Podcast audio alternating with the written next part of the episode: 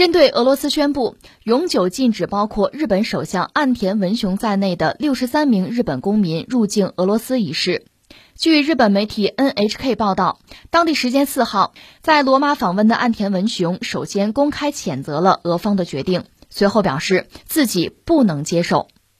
此前，俄罗斯外交部指责日本公开支持在乌克兰境内活动的新纳粹团伙，并向基辅政权提供政治、经济和军事援助。另据 BBC 报道，岸田文雄将与英国首相约翰逊会面，商议如何对俄罗斯施压。会谈期间，双方会使用福岛食品。嗯，这个新闻怎么说？我看到有些网友评论说：“哎呀，这个叫伤害性不大，侮辱性极强。”就说日本人感觉不爽啊，不好啊。就是俄罗斯对日本进行这个制裁，因为点名嘛，六十多个人，第一个就是岸田，就是日本首相，就是永久不要进入俄罗斯，或者说叫无限期吧，这是一种制裁的方式哈。岸田表示说不能接受。但是这是对方的一个态度，你接不接受都是这个样子。而且很多事儿是有因果的。你说两个国家如果关系很好，忽然一夜之间这个对那个就进行制裁，包括领导人不许入境，这不是吃饱了撑的吗？那肯定是有因果关系。这个因果关系也很清楚啊，就是俄乌战争爆发。其实，在俄乌战争爆发之前，日本也一直追随西方，追随美国吧。那么他对俄罗斯的这个政策。其实他没有太多的空间和余地，跟着美国人走嘛。那美国和西方对俄罗斯进行一轮一轮的制裁，现在俄罗斯算说我扛着六千多项制裁呢，那日本得跟呢。那你既然站到俄罗斯对立面，俄罗斯那个清单啊，这个黑名单，它不是有一个不友好国家名单吗？四十多个，那日本是其中之一啊。在这个状况下。日本还在考虑加码对俄罗斯的制裁，俄罗斯肯定要反制啊，只不过它反制肯定有一个远近亲疏啊，轻重缓急啊，它有它的策略。你比如对于欧洲、对欧盟，俄罗斯态度肯定是又要给压力，又要想办法分化它，而日本呢，单蹦个一个搞它嘛，所以实际上俄罗斯出手就比较重，当然这个重更多的是形式上或者说是颜面上的吧，你可以这样理解啊。因为从经济上，比如能源上，俄罗斯似乎并没有给日本人穿小鞋儿，那大家一视同仁吧。既然是个不友好国家，那么就是卢布结算令嘛，大约就这个状况。那就日本用不用的问题了。日本大概呃嘴还比较硬，不用。总之，现在俄罗斯是对日本进行了制裁，而日本表示不能接受。那下面日本肯定要有新一轮对俄罗斯的报复啊，制裁，大概就这个样子。这个很正常吧，没有什么让人觉得意外的。如果说有意外或者感慨，大约是这个样子。第一个呢，日本和俄罗斯的关系由此可能进入一个更加糟糕的一个局面。这个局面对日本意味着什么呢？我觉得三点。第一点呢，之前安倍对俄罗斯、对普京做的那些工作，哈，恐怕就被否定了，没有意义了。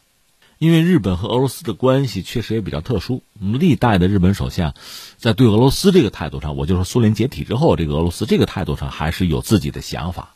在经贸上能不能有合作？哈，另外，在这个领土问题上，日本那个所谓北方四岛，也就是俄罗斯那个南千岛群岛，想想办法能不能能不能要回来，或者局部的要回来，至少是在建设上能不能合作？日本有这些想法。当年就做叶利钦的工作嘛，到安倍上台之后也在做普京的工作。你还记得这个网上可以找到他送普京那个秋田犬，另外有一次是安倍迟到小跑着进会场，就这些动作都做了。那现在随着一个是安田上台，他也是在追随美国呀，对俄罗斯大力的制裁，而俄罗斯这种反制，包括对安田本人的反制，那就等于让之前安倍所做的一系列工作就付诸东流了。双方的关系回到原点啊，那实际上我们知道，岸田上台，其实安倍并不是很认同、很支持。换句话说，他们彼此之间是有矛盾的。这政坛啊，这种内斗，日本本来就派阀政治嘛，这个内斗其实从来没有停过。就在自民党内部不同派系之间博弈是很激烈的。岸田呢，呃，我们讲他上台，你可以分析他的天时地利人和，但是安倍其实并不是很认同他，不是一波的啊，甚至是对立的关系。那目前这个状况，如果俄罗斯和日本的关系变得很糟，甚至覆水难收、无法挽回，那安倍之前他的政策、他的努力就被否定了。那大家知道，安倍是二零二零年他是称病下的台，他肠胃不好嘛。有一个分析就是说，他主要是没办法应对这个汹汹而来的疫情，他算以退为进，不排除将来重返政坛。而接他的那个菅义伟。是完全按他的那个规则走，走了一年也就下台了。现在是岸田，那安倍还有没有重返政坛的机会？以前是有的，但是现在麻烦比较大了，因为他以前做的这些事情，他的很多举措哈，很多政策战略，到这儿我们看基本上画句号。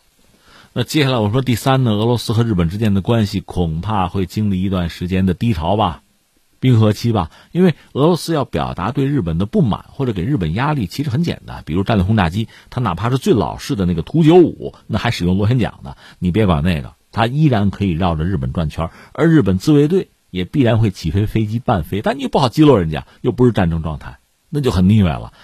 再就是在南千岛群岛，就日本那个所谓北方四岛，我搞搞演习啊。搞搞开发呀，融个资啊，全球招标啊，就开始搞这些东西。那日本肯定很难受，很受伤。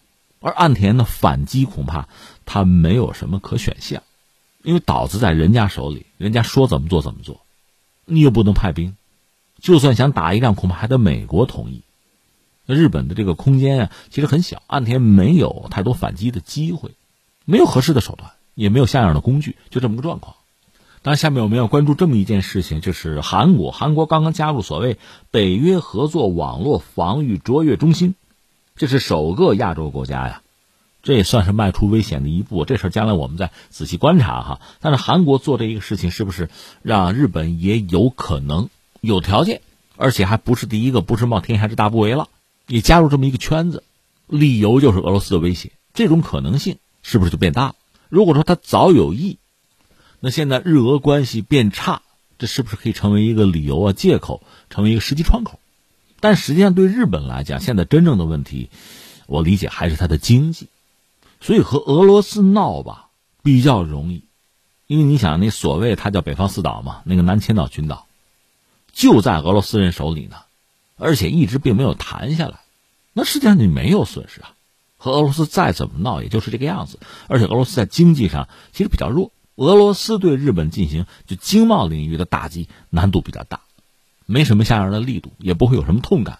但如果北约真的所谓的南扩哈，进入亚洲，而日本投身其中，那对中日关系会造成伤害，对日本经济会造成伤害。为什么这么说？就日本经济现在是在一个停滞的状况，没有和中国的合作，它其实很难破局的。在这点上，俄罗斯和中国那是不能相提并论的。呃，前一阵我们讲过，就是日本媒体这安倍啊做这个清盘，发现这十年执政这十年，日本经济其实是停滞的。而最近三十年，呃，日元对美元的汇率其实基本上没有太大变化。包括你说最近它对美元这个汇率不是跌吗？跌了百分之十以上吧。但是它和美元的汇率最近三十年也就是这个样子，它波动幅度也就是这个样子。总的来说，它的 GDP 啊、人均 GDP 啊、平均工资啊，都是在原地踏步。这样导致实际上他的生活质量啊，就真实的水平是下降，是后退了。而这十年恰恰是跟安倍就有关。安倍晋三是二零一二年年底做到日本首相，然后到二零二零年呢，是暴病啊退了。他上台在经济上主要搞所谓安倍经济学嘛。他这个所谓安倍经济学，从数据上讲呢说得过去的，但是核心是什么呢？还是降低了汇率，一系列经济数据是好看的。但实际上，它的国力是逐渐在衰落。实际上，日元和美元的汇率三十年就没怎么太大的变过，但在世界上的地位是变弱了，包括在 G 七里都变弱，或者你说它停滞。说到底，一个是它老龄化，再就是它也不大注重技术创新。你看，它主要出口还是轿车了。所谓安倍经济学，它的精力是放在金融啊、汇率的调整上，这样看起来有金融上的繁荣，出口似乎也挣钱。但民众的收入实际上相对在减少，消费不足，实际上国力在降低。所以之前我记得和大家聊过，日本国内有一些媒体就就算来算去，发现账还得记在安倍身上，打屁股得打他。就安倍经济学带来很大的这个问题，就后遗症，导致现在日本经济其实基本上是停滞的。所以它维持还是老一套，一个是有大量的海外投资吧，但是如果全球疫情或者战争的话，你不能保证你的投资都赚钱呀。而且，这投资本金往回拿也不是那么容易的事情吧？要和中国其实关系比较紧密，经贸合作也比较比较密切。但是疫情爆发之后，日本有人就嚷嚷着，西方有人嚷嚷着吧，怕中国在产业链、供应链里边出问题，能不能把生产线搬回国内？日本确实有企业往回走，但总的来说，大的格局没法变，这个我们也都知道。另外，日本人也没有像样的抓手啊，就是刚才我们讲老龄化、技术创新，在这些方向上都是短板。如果和中国经贸比较紧密的联系吧，还可以保它经济，可以保个底啊。那如果说真的是北约南扩，他要加入北约，那就明摆着针对中国嘛。其实日本国内就是民意哈，针对中国。不像以前那么友善了，其实美国也类似啊。问题在于媒体也好，政府也好，做大量的工作，让民众对中国呢态度发生变化。可你在经济上又离不开，自己把自己搞得神经分裂。所以回到这条新闻，就是你跟俄罗斯去闹吧，民众还可以接受。更况且历史上他们就争过霸，是吧？更多的可能，它显示出安倍和岸田一些外交政策思路上的不同。或者说，这根本就是派发政治斗争的一个必然会出现的状况。这本身对日本的经济和发展不会产生太大的影响，但是美国在加息、在缩表，这个对日本经济会产生影响的。所以，它和中国之间在经贸上如果再出问题的话，日子会非常不好过。